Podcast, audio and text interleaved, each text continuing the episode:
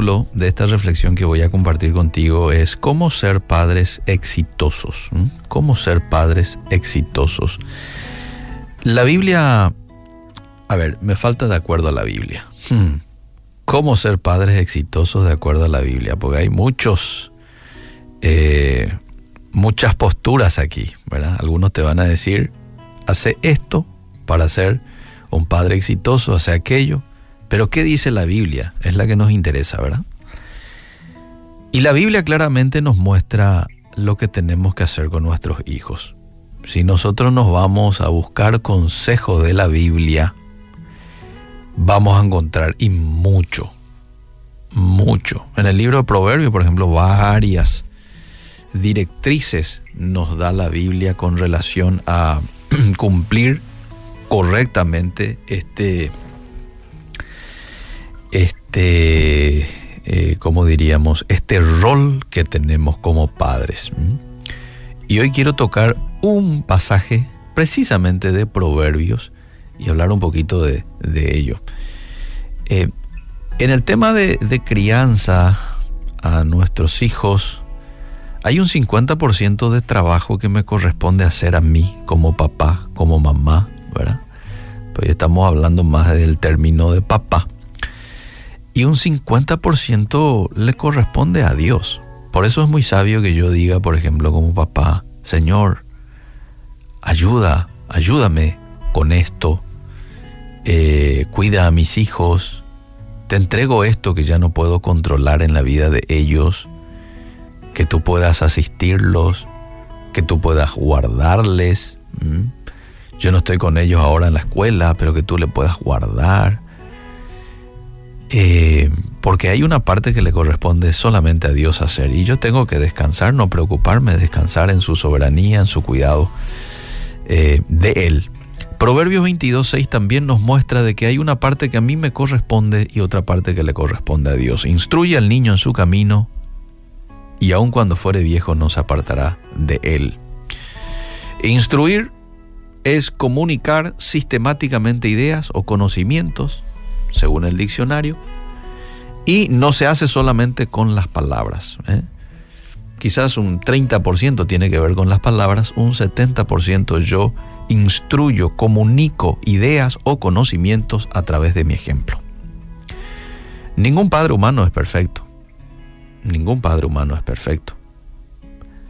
Pero con la ayuda y la guía del Espíritu Santo, de las Sagradas Escrituras, y de mentores piadosos, cualquier hombre puede convertirse en un padre exitoso que guía a sus hijos en áreas que son muy importantes para un ser humano, para ellos, como por ejemplo el área de la espiritualidad. Es importante ayudar a nuestros hijos a confiar en Jesús lo antes posible. Esto dicen entendidos en lo que tiene que ver con la crianza de hijos, ¿verdad? Espiritualidad, lo antes posible. No esperar a que tengan 10, 12 años para no. Tempranito, inculcarle que ellos puedan crecer convencidos de que Jesús debe estar en el centro de todo lo que ellos hagan. La segunda área muy importante en donde deberíamos de, como padres, trabajar con nuestros hijos es en el área de la moralidad.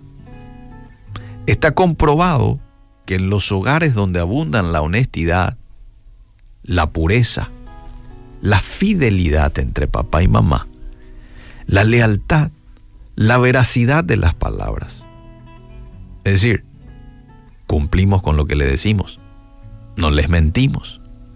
Bueno, está comprobado que en una familia que tiene esto, los niños aprenden a valorar la integridad y a escuchar su conciencia. Para esos niños es muy importante el cumplir con su palabra. ¿Por qué? Porque se criaron en una familia donde eso era importante. Para este niño es muy importante la fidelidad. ¿Por qué? Porque se crió en una familia en donde absorbió fidelidad. Eso fue lo que vio. Otra de las áreas importantes en donde afectar en la vida de nuestros hijos es la relación personal. Enseñar acerca del amor. Y enseñar acerca del amor no es solo con palabras románticas. Va mucho más allá. Ustedes saben que bíblicamente el amor es mucho más que lindas palabras.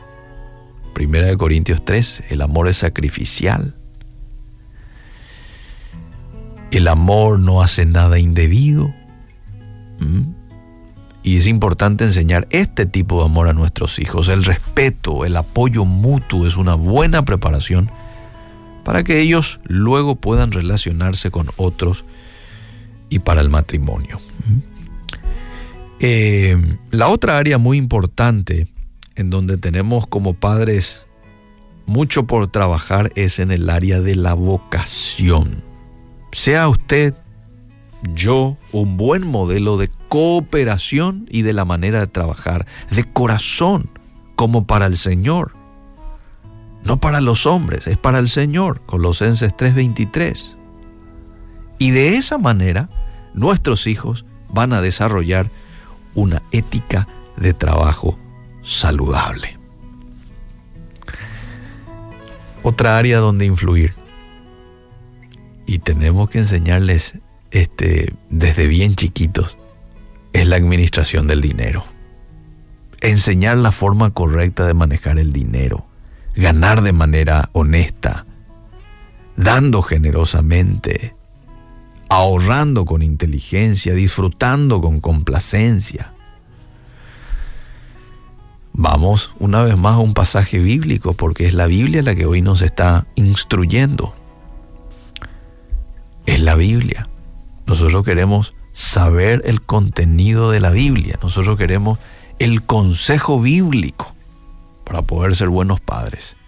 Dice Primera de Timoteo 6:17, a los ricos de este siglo manda que no sean altivos, ni pongan la esperanza en las riquezas las cuales son inciertas, sino en el Dios vivo que nos da todas las cosas en abundancia para que las disfrutemos.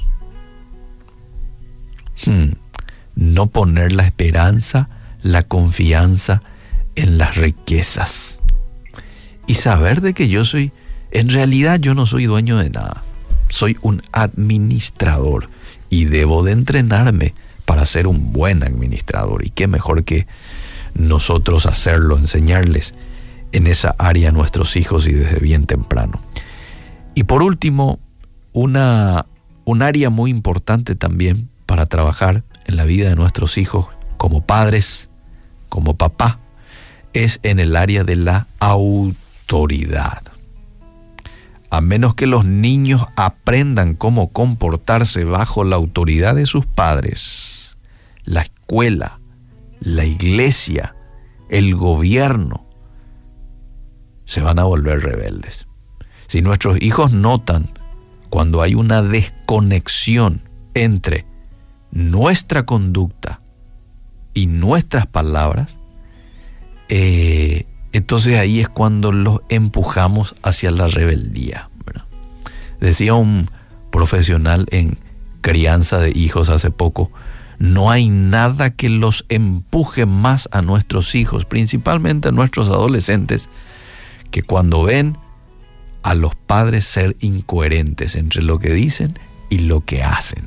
Por eso es muy importante desde este punto de vista instruir con nuestro testimonio en cuanto a respeto a la autoridad. Eh, por ejemplo, si nuestros hijos nos escuchan hablar mal del pastor, del jefe, nos escuchan hablar mal de la mamá, entonces van a repetir eso.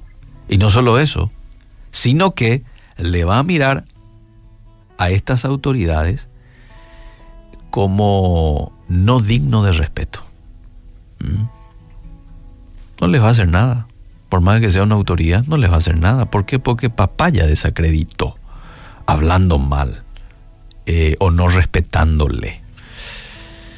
La forma de crear principios superiores en la vida de un niño es mediante el precepto o la enseñanza que le puedas dar, la práctica, el ejemplo. Y estamos seguros, la Biblia nos da esta seguridad, que si plantamos estos conceptos positivos en los corazones de, nuestros hijos, qué gozo será verlos preparados, motivados para cumplir la voluntad de Dios para sus vidas. ¿eh? Y los vamos a ver dentro del camino, así como lo dice Proverbios 22.6. Y termino esta reflexión leyendo de vuelta el texto. Instruye al niño en su camino, ya no más. Ahora que tiene un año, dos años, tres años. Porque a veces podemos decir, no, pero es chiquito todavía, no va a entender. No, ya entienden ya. Claro, no le vamos a dar seguramente lecciones así como le daríamos a alguien de 10 años, pero ya instruirle en el camino correcto.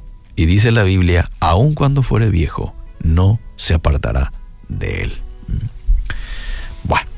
Ánimo en la tarea que tenemos como padres.